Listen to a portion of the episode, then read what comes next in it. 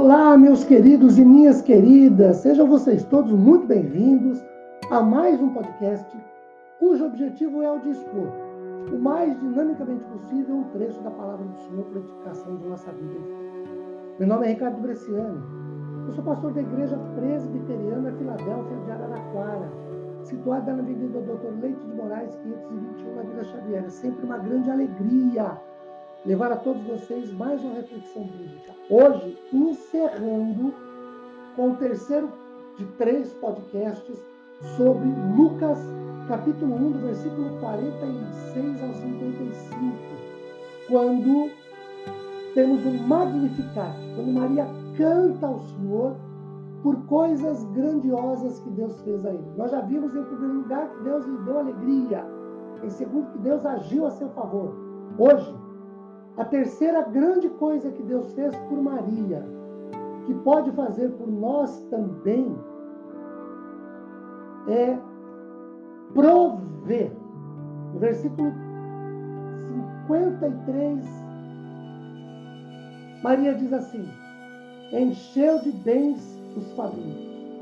Deus abençoou o seu povo.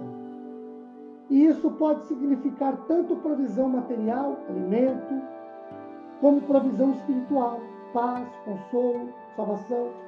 Davi no Salmo 23 diz: O meu cálice transborda, ou Deus me provê. Ele tem prazer em nos fartar, nos enche de bênçãos. É interessante notar, meus queridos, essa provisão divina como resultado da disposição de Maria em fazer a vontade do Senhor, Lucas capítulo 1, versículo 36. Ou a provisão divina de Deus dispensada a seu povo é consequência de seu relacionamento. Interessante isso. Maria, ela expõe coisas que Deus faz na sua vida. Ela é visitada pelo anjo do Senhor que anuncia que ela engravidará por obra do Santo Espírito de Deus e será mãe do Altíssimo. Será mãe do Salvador.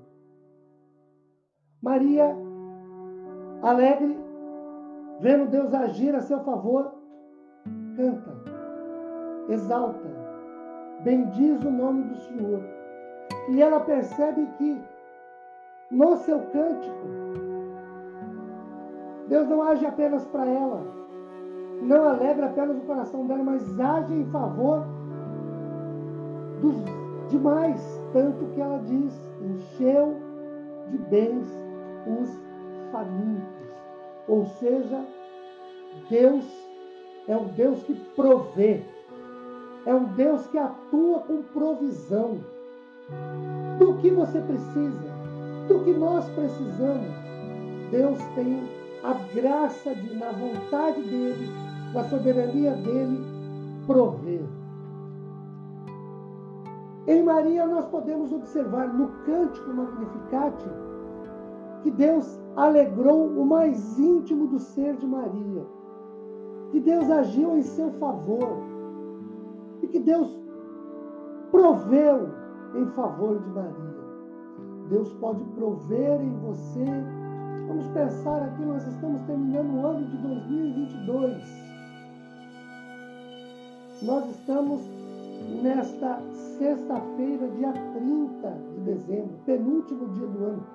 Pare para pensar nas provisões de Deus na sua vida ao longo deste ano. Você chegou até aqui, eu cheguei também. Nós chegamos porque Deus nos proveu vida. Pode não ser a melhor saúde que gostaríamos de ter, mas temos. Qual a nossa expectativa para 2023?